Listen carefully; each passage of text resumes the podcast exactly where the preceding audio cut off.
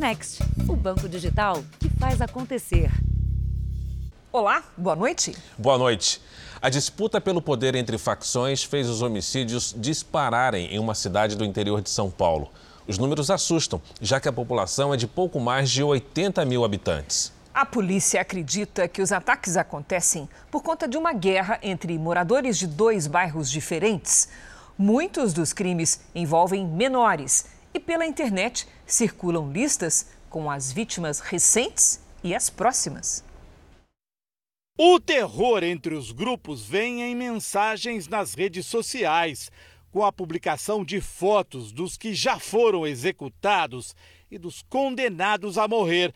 Não são ameaças vazias. O homem que foi morto na Praça Central de Cruzeiro estava na lista. O acerto de contas que chocou a cidade aconteceu em dezembro aqui na praça principal, bem diante do quartel da Polícia Militar. Eram oito jovens numa tocaia. Quando a viatura da PM saiu, um deles disparou três tiros e matou um rival de 19 anos que estava comendo um sanduíche. Na fuga do bando, um menor de 15 anos de idade teve um infarto e morreu de forma fulminante.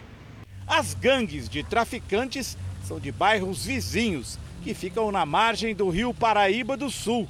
Eu assisti o cara matar três tiros ali. Desde que a guerra começou em 2018, foram 116 homicídios em Cruzeiro. Mesmo usando 72 câmeras para monitorar as ruas da cidade, a Secretaria de Segurança Municipal não consegue conter a onda de assassinatos. Aí depois foram assinados diversos convênios, atividade delegada, convênio com a Secretaria de Agricultura, vamos fazer o patrulhamento rural e principalmente apostando muito no crescimento da Guarda Municipal. A delegacia local esclareceu quase 70% dos crimes. A polícia já prendeu os principais líderes do tráfico dos dois bairros, mas as ameaças em redes sociais continuaram, com postagens falando em finados eh, vão morrer. Foram 11 homicídios desde dezembro passado, a maioria cometida por menores de idade. Tivemos casos de um garoto de 15 anos de idade que confessou cinco homicídios consumados e tentados, entendeu? Inclusive tá nessa, já teve nessa lista de. A foto dele sempre está vinculada nessa lista desses próximos finados. As publicações acabam alimentando cada vez mais o terror. A gente fica preocupado, né? Porque a gente tem filho pequeno, tem irmãos, tem primos, né? Então a gente fica preocupado. Veja agora outros destaques do dia. Anvisa aprova e crianças começam a ser vacinadas contra a Covid com a Coronavac. Exclusivo, nossas equipes revelam a nova rota do tráfico que se fortaleceu durante a pandemia. Investigação conclui que Bento XVI não agiu contra casos de abuso sexual na Igreja Católica. Os detalhes do acidente de helicóptero em que os três ocupantes conseguiram sair com vida.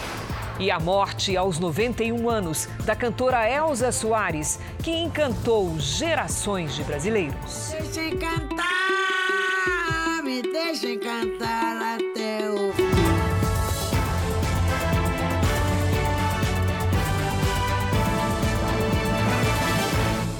Oferecimento Bradesco. Abra sua conta grátis pelo app.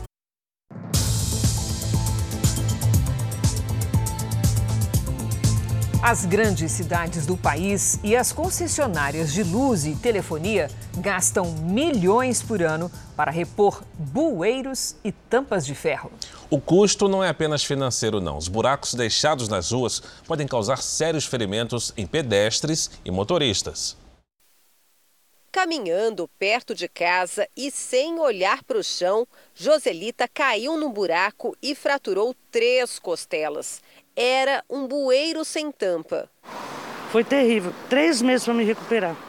O furto acontece a qualquer hora do dia, diante de todos. A tampa é tão pesada que precisa ser arrastada por dois homens com um cobertor. É um tipo de crime que se propaga em grandes cidades brasileiras por causa da facilidade de revender tampas de cobre ou de ferro como sucata.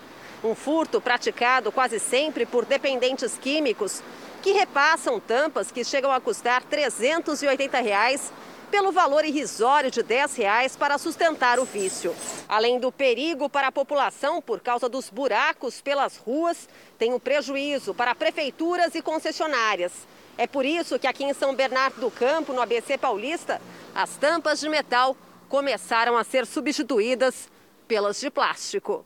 O material é reciclável e resistente, suporta até 30 toneladas e dura em média 30 anos. Ah, o plástico quase não tem valor comercial, né? Tanto que você vê vários pets, coisas jogadas na rua e ninguém pega.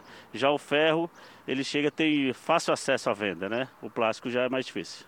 Câmeras de segurança em todo o país mostram como esse crime é comum. Belo Horizonte gastou no ano passado mais de um milhão de reais na substituição de grelhas. No Rio de Janeiro, a prefeitura informou que trocou em 2021 quase 4 mil tampões. Na maior cidade do país, policiais civis fizeram recentemente uma operação para coibir os furtos de fios de cobre e a receptação das tampas de bueiro. No total, foram apreendidas 16 toneladas de metal. Nós combatemos justamente na fonte, naqueles que furtam e também, especialmente, naqueles que compram aquilo, o material que é furtado. Quando não existe quem compra, você diminui a atração para aquele que pretende furtar e obter dinheiro com a prática, com a subtração que ele vai fazer. Então, nós combatemos os ferros velhos e também os furtos. A variante Omicron é apontada por especialistas como a responsável pelo aumento acelerado nos casos de Covid nas últimas semanas. Mesmo sendo menos agressiva, essa cepa do coronavírus é muito mais transmissível. E o resultado é uma alta também expressiva da taxa de ocupação dos leitos e das UTIs dos hospitais. Seis em cada dez leitos de UTI e enfermaria estão ocupados com pacientes de Covid em Ribeirão Pires, na região metropolitana de São Paulo. No ano passado, a cidade foi uma das mais prejudicadas pela superlotação no sistema de saúde e pessoas morreram à espera de vaga. A maioria das pessoas que estão hoje no nosso hospital estão com ciclo de vacina incompletos. Ou seja, nós temos a plena convicção que vacina salva vidas. Com a alta no número de casos, a Prefeitura de Ribeirão Pires já considera reativar o hospital de campanha da cidade, fechado em agosto do ano passado. A ideia é evitar o colapso nos atendimentos, principalmente nas unidades públicas de saúde. Se esses leitos ficarem ocupados por muito tempo, ou a prevalecência de pessoas necessitando de leitos e nós não estivermos conseguindo suprir junto ao Estado de São Paulo, o hospital será reaberto. A taxa de ocupação de leitos passa de 80% nos estados de Pernambuco, Espírito Santo, Mato Grosso e Goiás. Os especialistas alertam para o impacto da Omicron no sistema de saúde. Mesmo que ela seja menos agressiva, ela vai gerar um grande aumento das hospitalizações e, infelizmente, vai gerar um aumento de mortes também. Ela infecta tanto vacinado quanto não vacinado. A única diferença é que entre os vacinados, os casos costumam ser muito mais leves do que entre os não vacinados. As medidas de segurança contra a nova variante são as mesmas as máscaras têm que seguir no nosso rosto todo o tempo. A gente tem que evitar grandes aglomerações, a gente tem que seguir com aquela proteção de lavar as mãos, evitar tocar a mão no nariz, nos olhos e na boca. A grande arma que nós temos para vencer a pandemia é a vacina. Então, por favor, aqueles não vacinados, procurem imediatamente um posto de saúde para fazer a vacina e para nos ajudar a conseguir deixar o coronavírus no passado aumentam as denúncias de descumprimento das normas sanitárias no transporte público. Na capital mineira, as principais queixas são de superlotação e falta de álcool em gel nos ônibus. As multas pela desobediência a esses protocolos passam de 40 milhões de reais em Belo Horizonte. Os passageiros fizeram questão de registrar a situação nos ônibus. Nenhum dispositivo de álcool gel e nos horários de pico não há respeito ao distanciamento mínimo para evitar a infecção pelo coronavírus.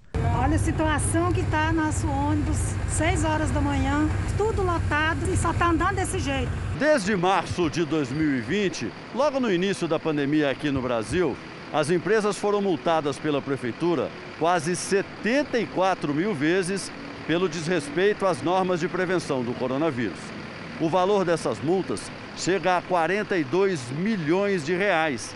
Mas em vez de receber, o município repassou mais do que essa quantia para esse mesmo setor que se recusa a cumprir a lei. Em 2020 foram 44 milhões de reais para a antecipação do Vale Transporte. Este ano, seis dias atrás, mais 4 milhões e 300 mil reais. Nas duas oportunidades, a prefeitura cedeu ao apelo dos empresários que alegaram dificuldade financeira para manter as operações durante a pandemia. Você vai lotado, você vai encostando uns nos outros, o pessoal está tudo gripado. Os passageiros se protegem por conta própria. Eu ando com meu álcool aqui na bolsa, sempre. A seguir, você vai ver uma entrevista exclusiva com o advogado da jovem que denunciou o jogador Robinho por estupro. E também a casa de luxo de um dos líderes do tráfico do Rio de Janeiro descoberta pela polícia. E a morte de Elza Soares, uma das maiores estrelas da música popular brasileira.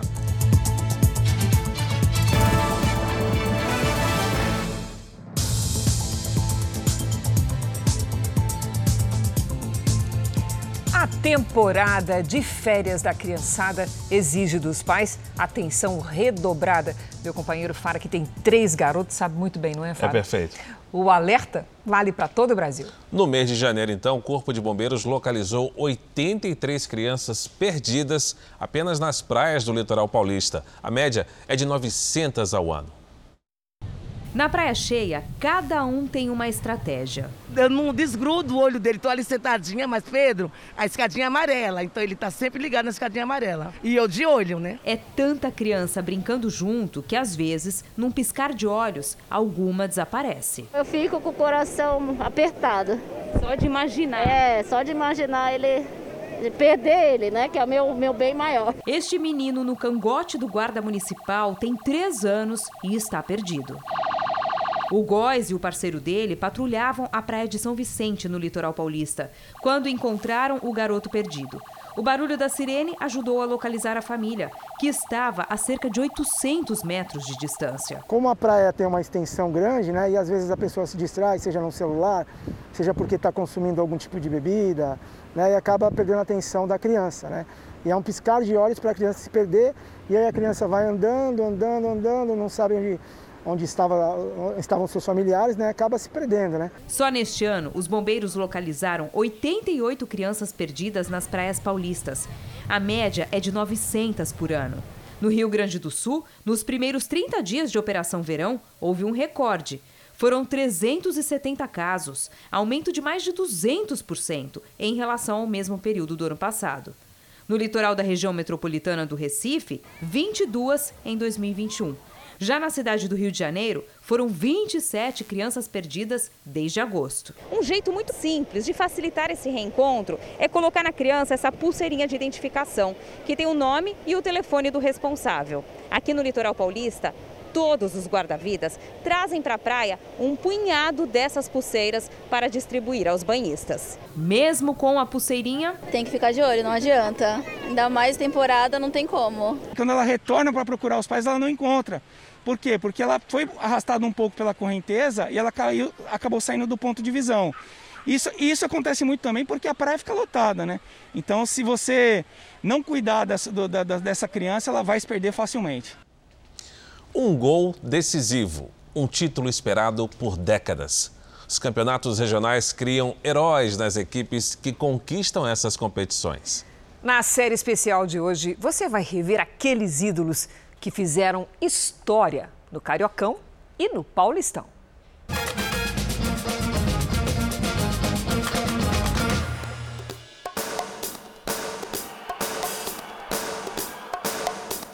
Os campeonatos estaduais são competições inesquecíveis que marcam os torcedores e eternizam craques.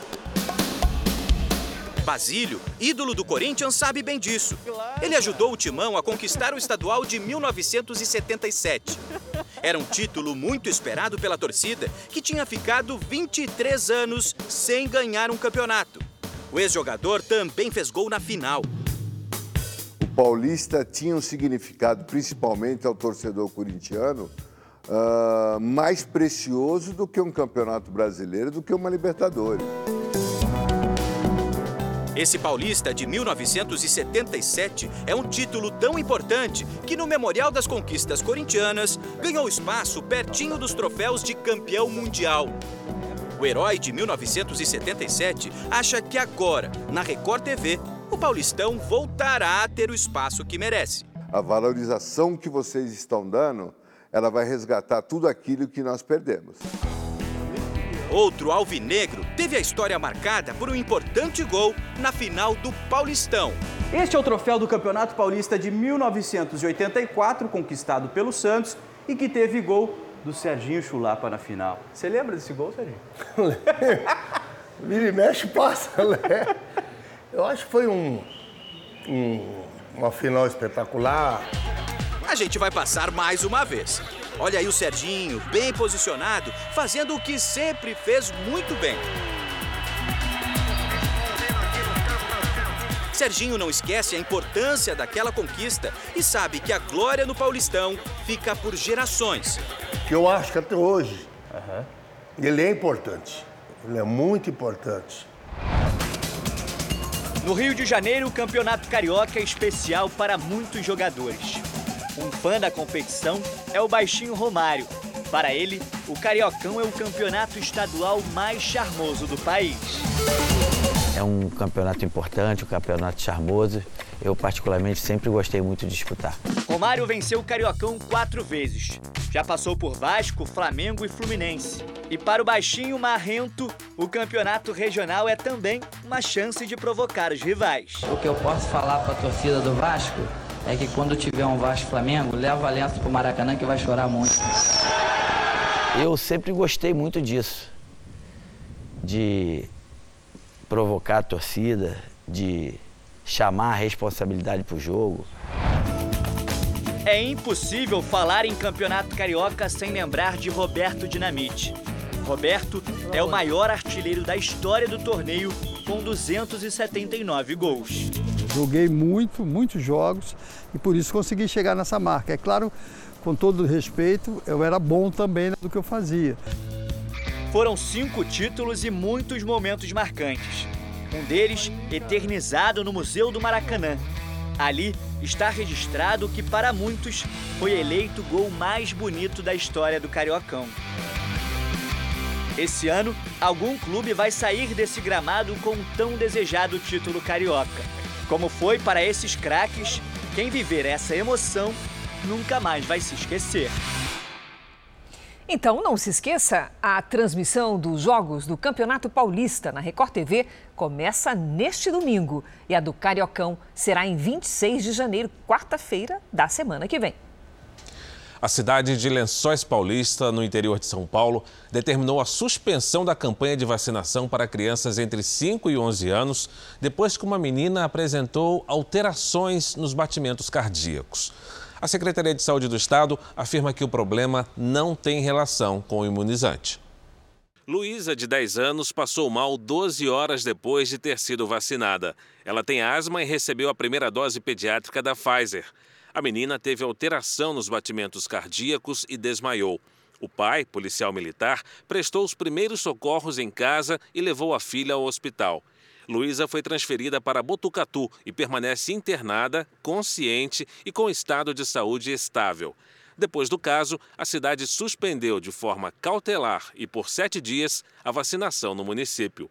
Suspendemos essa vacinação por sete dias para que a gente possa acompanhar diariamente essas 46 crianças vacinadas. Mas é importante também que se ressalte que o pai e a mãe que quiser vacinar o seu filho com comorbidade entre 5 e 11 anos, basta ligar na Central Saúde para que realize o agendamento. O secretário estadual de Saúde considerou a medida precipitada.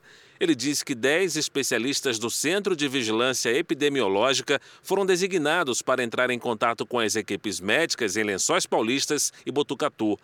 Depois de avaliar os exames da menina, a equipe concluiu que não houve relação com a vacina. Não se trata de um evento adverso decorrente à vacina. Foi descoberto, infelizmente, uma rara doença no coração, fato pelo qual os pais sequer tinham conhecimento, portanto, continua se consagrando e a importância da imunização, a importância da vacinação neste público etário. 16 países estão com campanhas de vacinação para crianças entre 5 e 11 anos. Oito usam o imunizante da Pfizer. Nos Estados Unidos, 9 milhões de crianças nessa faixa etária já foram vacinadas e apenas oito apresentaram problema de miocardite, só uma com gravidade. Esse infectologista disse que é importante uma investigação rápida para confirmar se o episódio é apenas uma coincidência, como no caso da menina. Os pais podem ficar sossegados com a vacinação dos filhos. Não há nenhuma recomendação de observação prévia ou depois da vacinação especial febre, dor no local, mal-estar, são reações comuns, esperadas né, para qualquer vacina, não é diferente com a Covid-19, e devem ser medicadas com analgésicos comuns normalmente. A Anvisa aprovou a aplicação da Coronavac em crianças e adolescentes entre 6 e 17 anos. O ministro da Saúde, Marcelo Queiroga, disse que a vacina vai entrar no Programa Nacional de Imunização.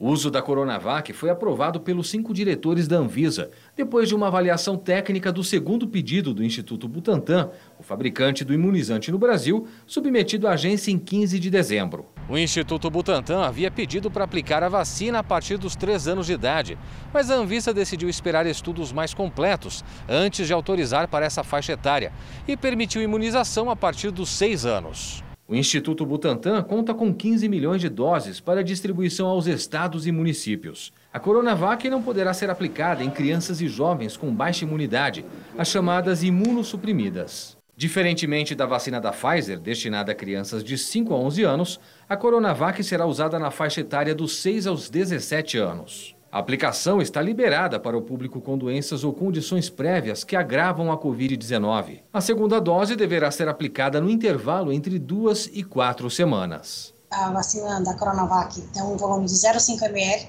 e a vacina da Pfizer tem um volume de 0,2 ml. Então, é muito importante não trocar. A equipe de saúde tem que ter conhecimento da, das diferenças entre, entre as autorizações dessa vacina, elas precisam ser treinadas e trabalhar com todas as estratégias para evitar troca de vacinas. O diretor-presidente da Anvisa, Antônio Barra Torres, lembrou das internações de crianças e criticou as fake news disseminadas contra a vacinação.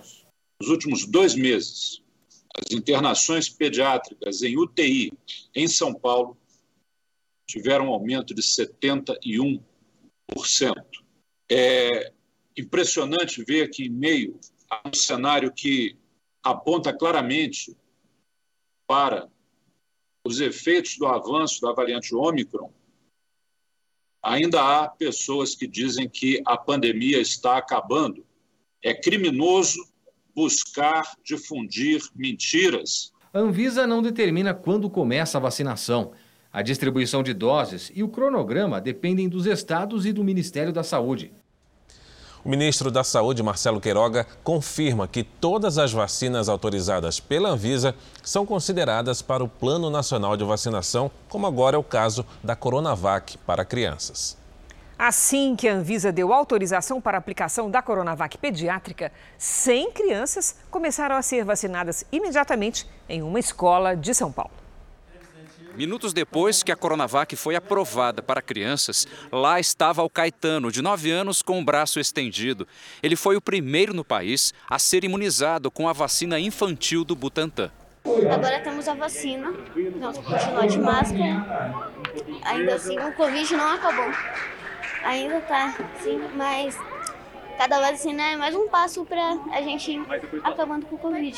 Na escola em que ele estuda, na zona oeste de São Paulo, 100 crianças foram vacinadas, entre elas os irmãos Yuri e Yasmin. Isso deixou a mãe deles mais tranquila. Como é que fica o coração da mãe agora? Ah, mais aliviado e, e sentindo segurança em trazê-los para a escola. A Coronavac para a faixa etária que vai de 6 a 17 anos é a mesma que tem sido aplicada em adultos, inclusive com um intervalo de 28 dias entre as doses. O fato dessa vacina ser de vírus inativado confere a ela, primeiro, um perfil de segurança ah, apropriado para crianças. Quer dizer, as crianças ah, já tomam vacinas inativadas, né, várias vacinas inativadas. Inclusive o Butantan tem a sua vacina da gripe, que é uma vacina de vírus inativado. A aprovação pela Anvisa da Coronavac na imunização infantil deu ao estado de São Paulo a possibilidade de vacinar todas as 4 milhões de crianças de 6 a 11 anos de idade.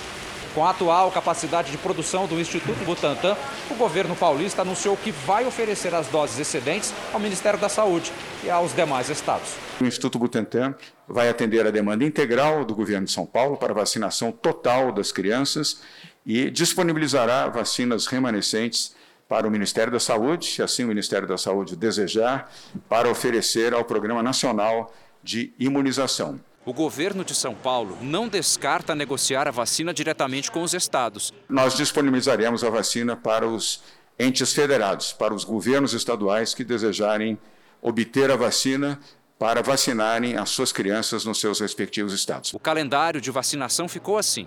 De hoje ao dia 30 de janeiro, serão vacinadas crianças de 9 a 11 anos sem comorbidades, do dia 31 de janeiro a 10 de fevereiro, crianças de 5 a 8 anos, sem comorbidades. Desde o dia 14 de janeiro, crianças de 5 a 11 anos com comorbidades indígenas e quilombolas já recebem a imunização. Hoje mesmo, milhares de doses começaram a ser levadas do Centro de Distribuição e Logística de São Paulo para todas as regiões do estado e serão entregues às prefeituras do interior. A Agência Nacional de Saúde Suplementar decidiu obrigar os planos de saúde a disponibilizar os testes rápidos da Covid-19 para pacientes com pelo menos dois sintomas gripais, como febre, dor de cabeça, coriza ou perda de olfato.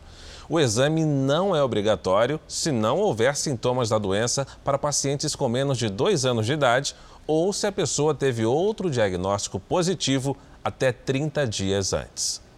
Uma operação da polícia prendeu oito suspeitos de integrar uma das maiores facções criminosas do país. Eles seriam responsáveis pela venda de drogas na capital paulista e municípios vizinhos e movimentariam 2 milhões de reais por mês. 30 policiais participaram da operação para cumprir 15 mandados de prisão. Os alvos eram integrantes de uma facção criminosa de São Paulo, que age dentro e fora dos presídios. Duas mulheres e seis homens foram presos. Sete procurados estão foragidos, entre eles dois líderes da quadrilha, responsável por 45 pontos de venda de drogas na capital, Grande São Paulo e região do ABC Paulista. Nos endereços do grupo foram apreendidos entorpecentes, celulares e planilhas com a contabilidade do tráfico. Pelas anotações, em apenas um dia foram movimentados mais de 180 mil reais em drogas. Apenas um ponto, identificado como 17, vendeu 86 mil reais no dia 16 deste mês. 20% do valor seria repassado para a facção a contabilidade do tráfego, né? as planilhas, anotações, que é controlada diariamente como se fosse uma empresa normal. E é passada de escalão em escalão, que vai aprovando, vai auditando as contas de cada boca de fumo, cada biqueira no caso. Né? Tinha lojas que eles chamavam que 20 mil reais por dia, movimentando cerca de 2 milhões de reais por mês. As investigações começaram há um ano e meio e foi a partir da prisão de dois criminosos da quadrilha envolvidos no roubo de relógios de luxo que a polícia chegou até os outros integrantes da facção. Além do tráfico de drogas, eles também praticavam grandes roubos, inclusive a bancos e caixas eletrônicos. Segundo as investigações, em junho de 2020, o grupo invadiu uma praça de pedágio em São Paulo. Um dos criminosos, que aparece disfarçado com uma peruca, levou todo o dinheiro do cofre. A polícia também já sabe que os ladrões estão envolvidos com o tráfico internacional de drogas. Agora nós vamos tentar é, localizar todos os envolvidos e aprofundar a investigação, que tem ramificações, inclusive internacionais, da quadrilha. As informações que nós obtivemos que eles recebiam drogas do Mato Grosso e enviavam para a Nigéria, é, Espanha e Portugal. helicóptero que caiu na praia de Canasvieiras, em Florianópolis, poderia ter causado uma tragédia, não fosse pelo sangue frio do piloto, segundo testemunhas. A aeronáutica vai investigar as causas do acidente, sem vítimas, que assustou os banhistas nessa quarta-feira. Uma câmera de segurança registrou o momento exato da queda. O helicóptero perdeu altitude e caiu no mar próximo dos banhistas. Esta família estava na praia de Canasvieiras e viu o desespero do piloto. E na hora o piloto perdeu o controle, né? E fazendo sinal para o pessoal sair da, do mar, né? Ele estava com a mão para fora do, da aeronave, né? Pedindo para o pessoal sair. Banhistas correram para socorrer as vítimas. Eles conseguiram virar o helicóptero que estava tombado dentro d'água.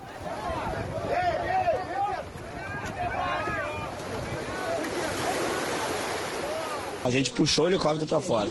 E depois a gente levantou o helicóptero que estava deitado. Né? Conseguimos tirar a, a mulher pela janela, arrebentamos a porta do helicóptero e tiramos os seus passageiros. Né? O helicóptero fazia um voo panorâmico pelas praias. O piloto e os passageiros, um casal de turistas do Rio Grande do Sul, tiveram apenas ferimentos leves. Os destroços da aeronave foram recolhidos durante a madrugada e devem passar por uma perícia. A empresa de táxi aéreo informou que o piloto relatou uma pane no motor. Segundo especialistas, ele teve poucos segundos para fazer manobras de emergência e evitar o pior.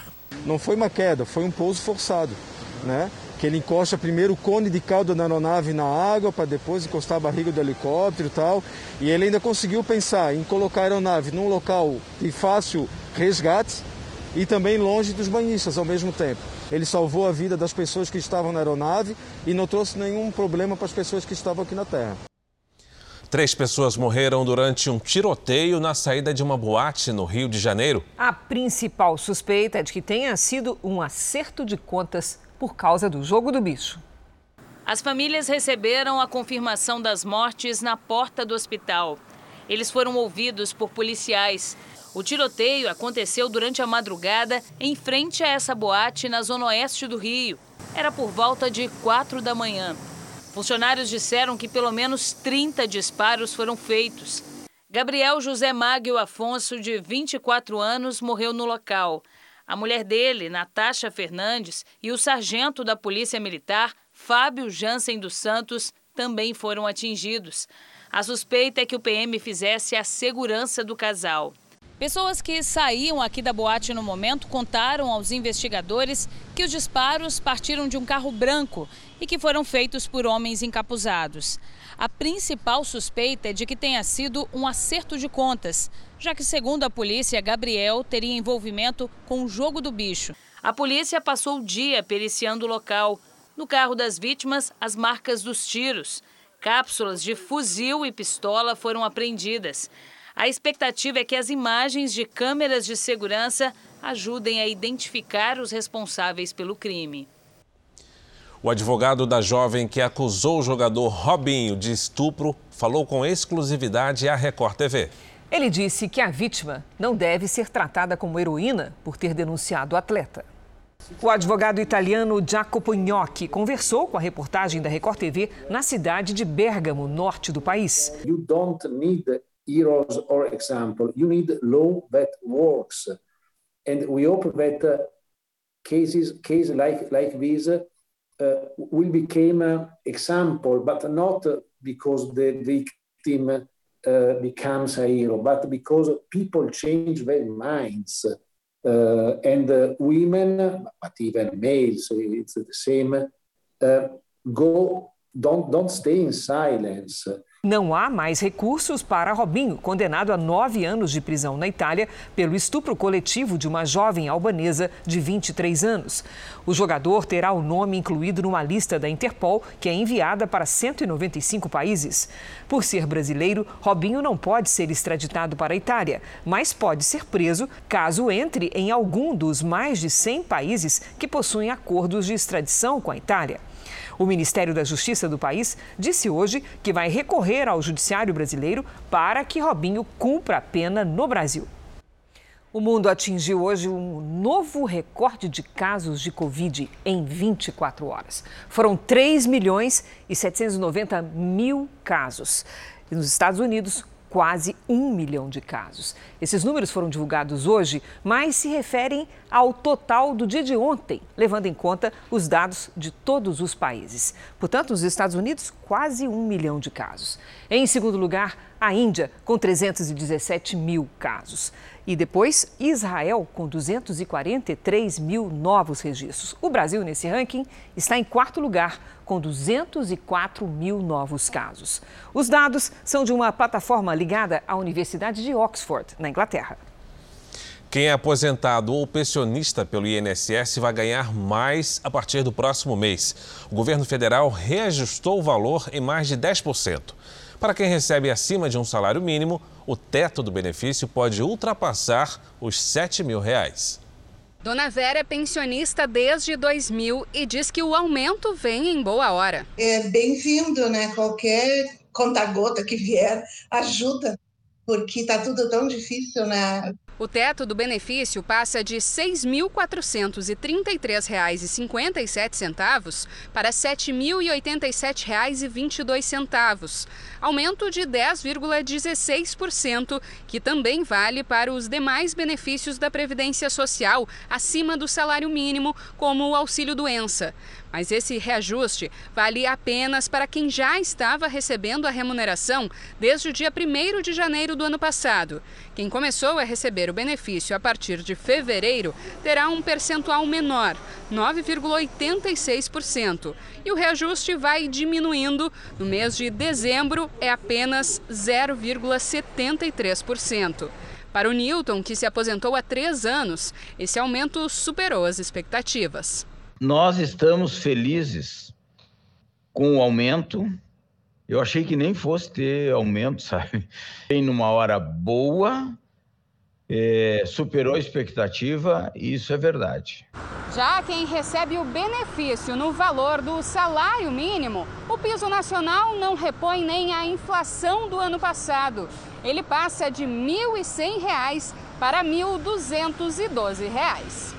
Para essas pessoas, o depósito será feito entre 25 de janeiro e 7 de fevereiro. Para quem ganha acima do salário mínimo, os valores serão creditados a partir do dia 1 do próximo mês. O presidente Bolsonaro se reuniu hoje com o líder do Suriname para tratar de acordos de cooperação, principalmente no setor de energia. Os enviados especiais do Jornal da Record, Tiago Nolasco e André Cunha, acompanharam. O presidente foi recebido no aeroporto de Paramaribo, capital do Suriname, com honras militares. Na sede do governo, ele se encontrou com o presidente do país, Chan Santok. Jair Bolsonaro veio ao menor país da América do Sul tratar de dois temas centrais: a exploração de petróleo e gás e a importação de arroz.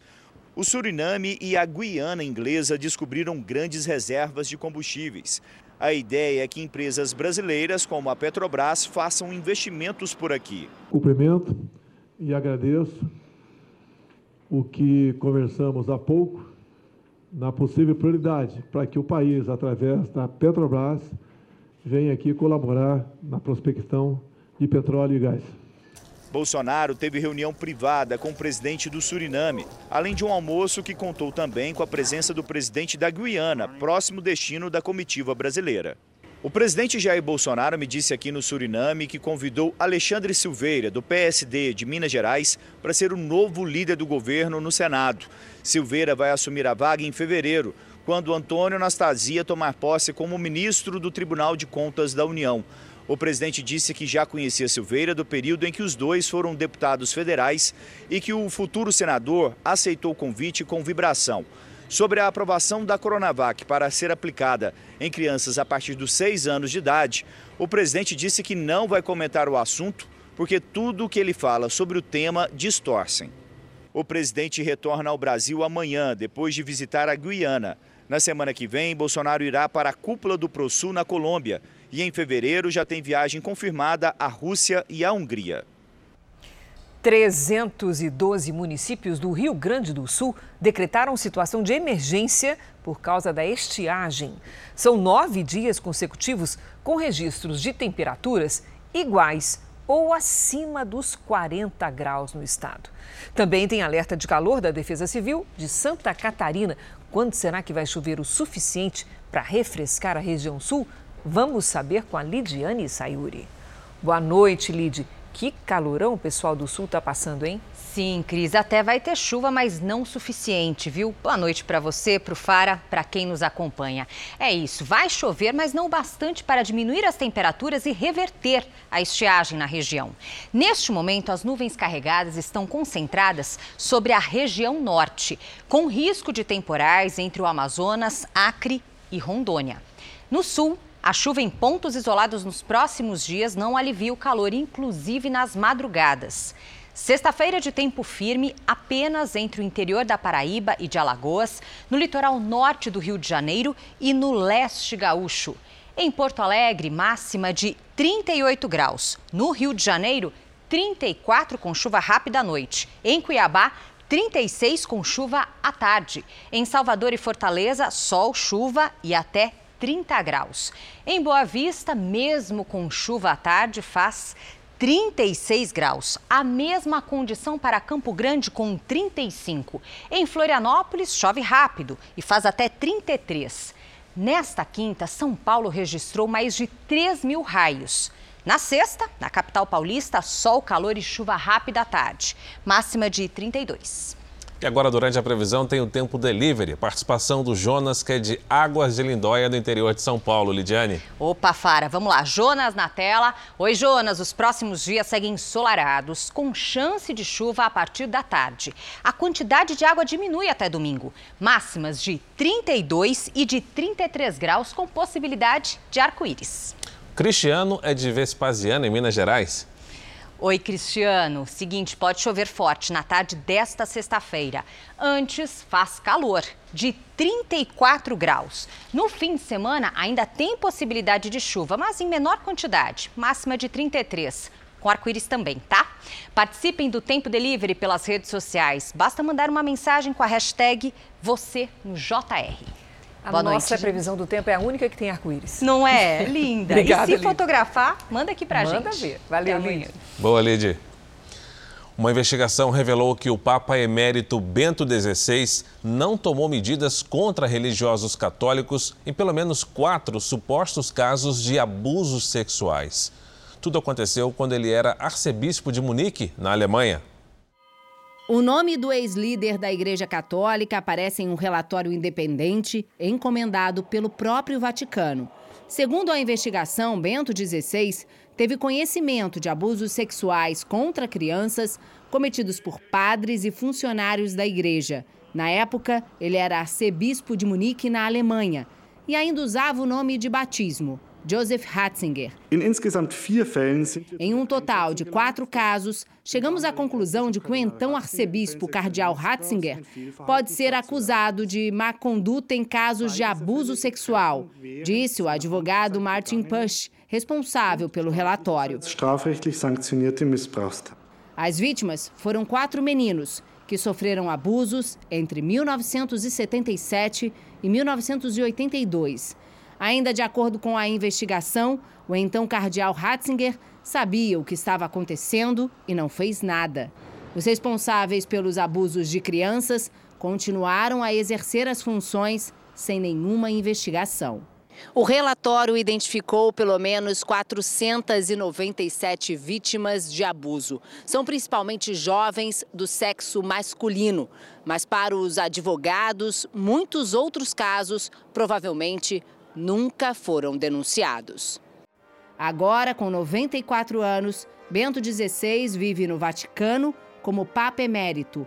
Ele foi o primeiro Papa em séculos a renunciar quando deixou o cargo em 2013. Enquanto as conclusões do inquérito eram divulgadas, os advogados que o representam negaram todas as acusações. Em um comunicado, o Vaticano disse que aguarda a publicação detalhada do relatório para examiná-lo cuidadosamente. Em 2018, a Igreja Católica da Alemanha pediu desculpas às vítimas depois que um relatório descobriu que os clérigos haviam abusado de 3.700 vítimas. Já em 2020, outro relatório sobre a Arquidiocese de Colônia entre 1975 e 2018 encontrou 202 abusadores e 314 vítimas. Os Estados Unidos reforçaram hoje que a Rússia pagará caro caso invada a Ucrânia. A declaração acontece um dia antes do encontro entre o secretário de Estado norte-americano e o ministro das Relações Exteriores russo. O presidente Biden disse ter sido claro com o colega russo Vladimir Putin sobre uma possível invasão à Ucrânia. Ela seria respondida com sanções econômicas coordenadas. Ontem, o presidente americano já havia dito que qualquer movimento de tropas pela fronteira seria tratado como invasão. Hoje, em reunião com aliados na Alemanha, o secretário de Estado Antony Blinken afirmou que o grupo vai responder aos russos de forma rápida e unida. Amanhã ele se reúne com Sergei Lavrov, ministro das Relações Exteriores da Rússia, na Suíça. No momento, 100 mil soldados russos estão posicionados ao longo da fronteira com a Ucrânia.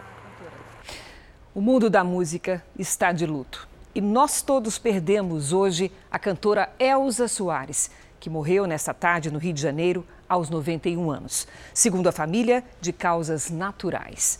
E vamos ao vivo com o repórter Pedro Paulo Filho, que tem mais informações. Boa noite, Pedro Paulo. Boa noite, Cris. Elza Soares morreu no apartamento onde morava com a sobrinha, na cobertura desse prédio, aqui no bairro do Recreio dos Bandeirantes, na zona oeste do Rio. A cantora tinha se mudado de Copacabana para cá em agosto do ano passado. O anúncio do falecimento foi feito aos fãs pelas redes sociais. Em comunicado, a assessoria de imprensa informou que Elza Soares morreu por causas naturais. Elza Soares iria completar 92 anos em junho e ainda estava em plena atividade.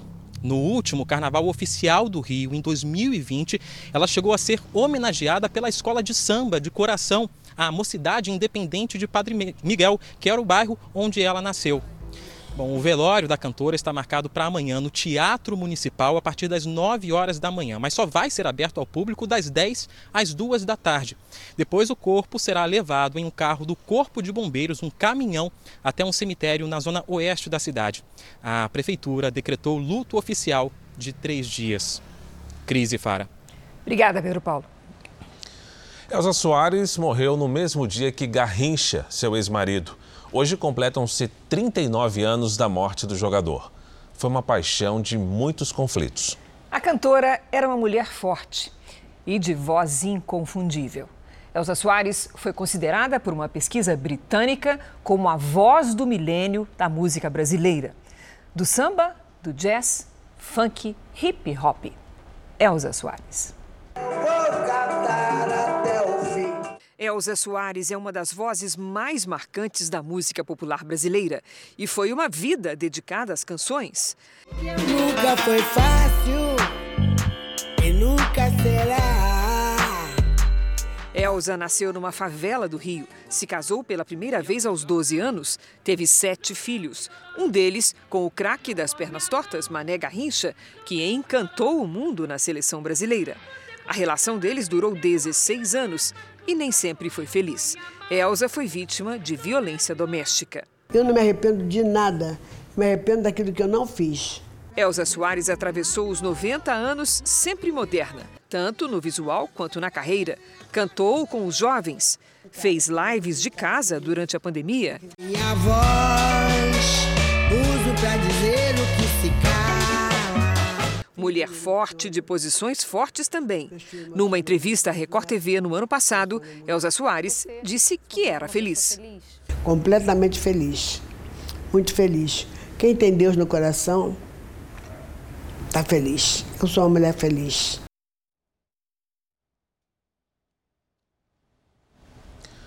No Rio de Janeiro, a polícia descobriu uma casa de luxo dentro da comunidade do Jacarezinho. O imóvel pertence ao homem apontado como chefe do tráfico na comunidade. A casa impressiona pelo luxo. São quatro andares com salas amplas, quarto com suíte e banheira de hidromassagem. A piscina conta com uma área gourmet bem equipada. Todos os ambientes são decorados. As escadas têm corrimão de vidro e iluminação nos degraus. Essa área de lazer tem bateria, mesa de ping-pong e patinete elétrico. O dono da mansão é o traficante Adriano Souza de Freitas, o Chico Bento, de 39 anos. Ele tem 27 anotações criminais. Foi preso pela última vez em 2016, mas dois anos depois ganhou direito ao regime semiaberto e fugiu. A recompensa, quem der informações que levem à prisão do criminoso, é de R$ 1.600. A suspeita é de que o traficante e vários criminosos do Jacarezinho tenham fugido para outras comunidades que pertencem à mesma facção. A saída teria acontecido pouco antes de as forças de segurança iniciarem a operação de retomada do território. O grupo teria se deslocado para pelo menos duas regiões, uma delas o Complexo do Alemão, na zona norte do Rio. 38 suspeitos foram presos na operação de ontem. 250 policiais permanecem no Jacarezinho. No segundo dia de ocupação, agentes do Batalhão de Ações com Cães apreenderam uma grande quantidade de drogas. Retroescavadeiras foram usadas para retirar barricadas das ruas. Nas comunidades da Zona Oeste, 100 policiais reforçam a segurança da área que é dominada por milicianos. Construções irregulares controladas pela organização criminosa foram interditadas e uma investigação segue em andamento para tentar identificar os integrantes da quadrilha. A pandemia mudou a tradicional rota do tráfico internacional de drogas. Muitos criminosos trocaram os portos do Nordeste e Sudeste pelas estradas do sul do país. Nos últimos dois anos, as apreensões de entorpecentes no Rio Grande do Sul foram as maiores já registradas. Quase dois anos. Com o vírus da Covid-19, o mundo conheceu um cenário de crise nunca visto antes autoridades se mobilizaram para enfrentar os desafios que a pandemia trouxe. Já os traficantes se aproveitaram da situação e do isolamento social para lucrar. Uma pesquisa do Centro de Excelência para a Redução da Oferta de Drogas e Crimes revelou o surgimento de novas rotas para o tráfico de drogas no sul do país. O estudo feito em parceria com o Escritório das Nações Unidas, também mostrou que a mudança tem a ver com o coronavírus. Os criminosos passaram a mirar nas estradas que ligam o sul do país ao Uruguai.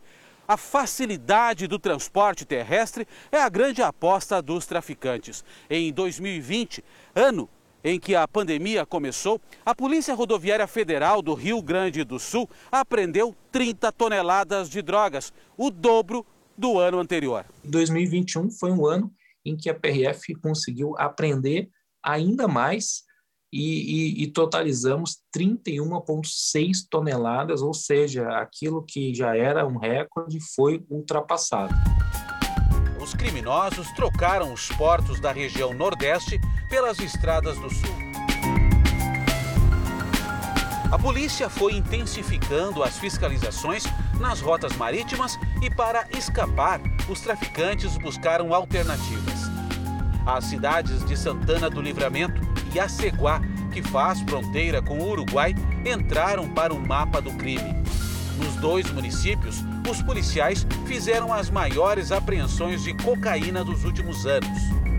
Chama bastante atenção né, que antes da pandemia, cerca de 75% das apreensões de cocaína era entre, distribuída entre os portos de Paranaguá e Santos, em São Paulo.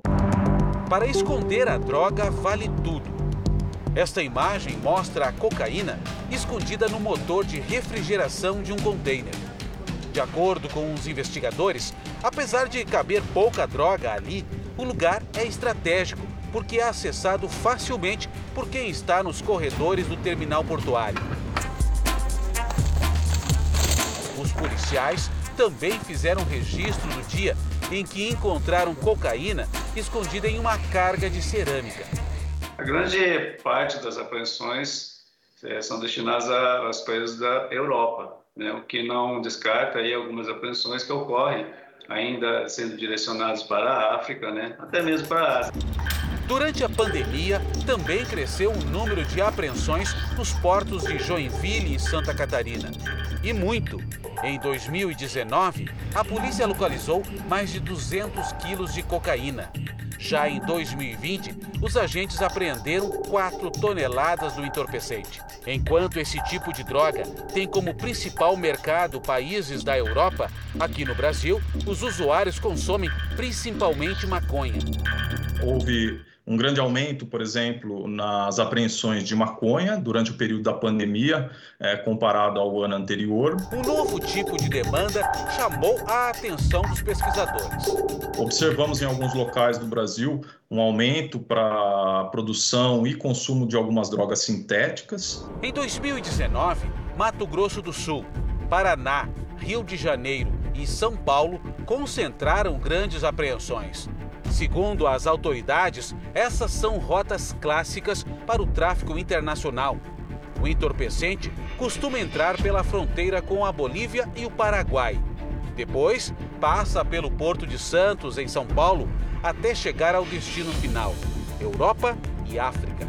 Os policiais notaram as primeiras mudanças articuladas pelo tráfico logo no começo da pandemia, quando o isolamento foi decretado as rodovias estavam sendo menos utilizadas uh, pelo, pelo cidadão, pelos motoristas, e, consequentemente, menos veículos circulando, ou seja, um volume menor de veículos circulando nas rodovias, o, o, o aquele infrator ele acabou, é, continuou usando a rodovia e aí a PRF uh, uh, uh, continuou atenta trabalhando. Os criminosos então passaram a usar as rodovias para transportar entorpecentes pelos estados de Mato Grosso, Mato Grosso do Sul, Goiás, Minas Gerais, Bahia e São Paulo. A entrada aconteceu principalmente pelas estradas do Rio Grande do Sul. No começo deste mês, o Domingo Espetacular exibiu uma reportagem que mostrava o uso de aviões agrícolas para o transporte de entorpecentes. A Polícia Federal do Rio Grande do Sul descobriu o envolvimento de traficantes, empresários e até advogados nesse esquema. O avião do crime, encontrado no Milharal, tentou pousar na pista de uma fazenda no município de Muitos Capões, no Rio Grande do Sul.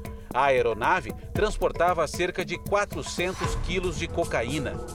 Depois do acidente, os criminosos recolheram a droga e tentaram camuflar o avião com lonas e vegetação.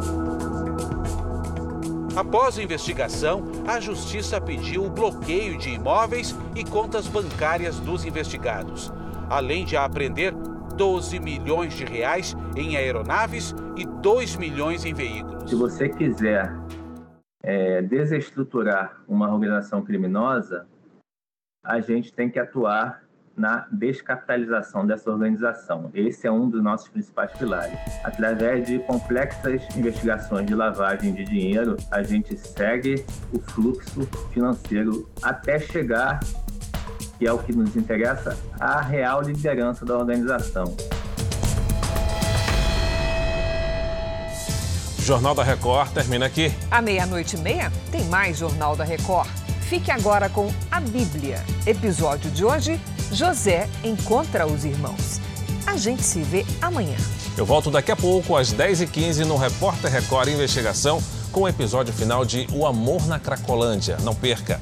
Excelente noite para você.